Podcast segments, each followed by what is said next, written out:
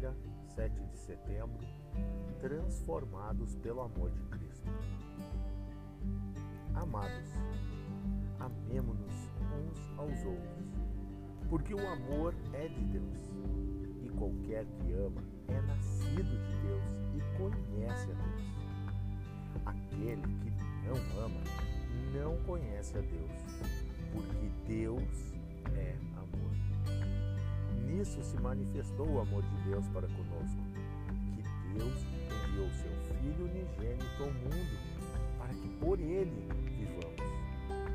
Nisto está o amor, não em que nós tenhamos amado a Deus, mas em que ele nos amou a nós e enviou seu Filho para propiciação pelos nossos pecados.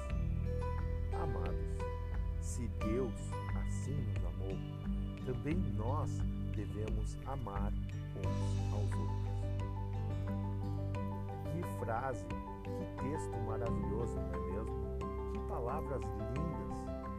Elas estão registradas no livro de 1 João, no capítulo 4, nos versos 7 até o verso 11. Mas uma coisa que se destaca e que por muitas vezes deixamos de lado ou nos esquecemos ou não nos atentamos é de que João não era essa pessoa tão amável assim. Na realidade, João ele tinha um temperamento orgulhoso, ele era ambicioso e também se ressentia facilmente com críticas e ofensas. Basta ver o apelido que ele havia recebido do próprio Jesus quando na escolha dos doze discípulos. Lá em Marcos 3, no verso 17, está registrado que tanto Tiago quanto João eram irmãos, foram apelidados por Jesus de Boanerges, que significava filhos do trovão.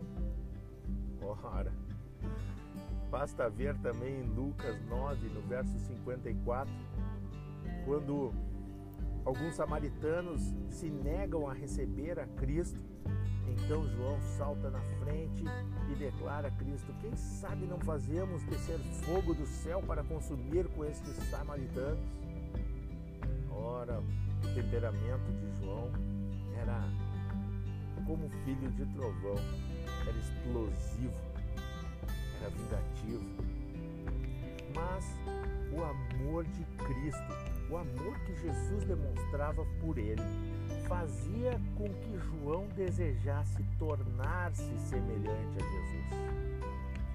E irmãos, sobre a influência transformadora de Jesus, foi possível que este homem se tornasse manso e humilde Desejado de Todas as Nações, na página 22, nos é revelado que o uso da força é contrário aos princípios do governo de Deus. Ele deseja apenas o serviço de amor.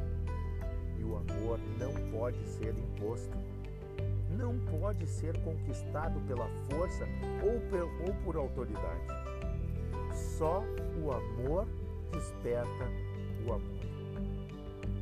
O maior testemunho do cristianismo, irmãos, queridos amigos, o maior testemunho do cristianismo é uma vida transformada por Deus. Isso não significa que nós não iremos mais errar, não iremos mais falhar, ou que, quem sabe, viveremos constantemente em condições ideais. Não, não, não é isso.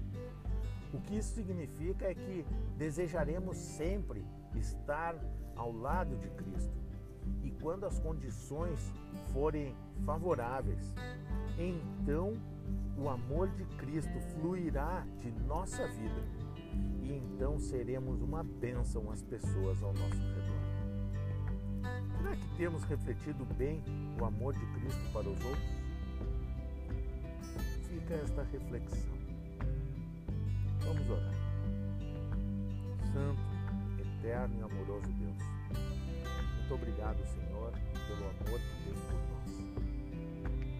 colocamos, ó Deus, a nossa vida em tuas mãos e pedimos, Senhor, que, mediante a operação do teu amor, através do teu Santo Espírito, trabalhe na nossa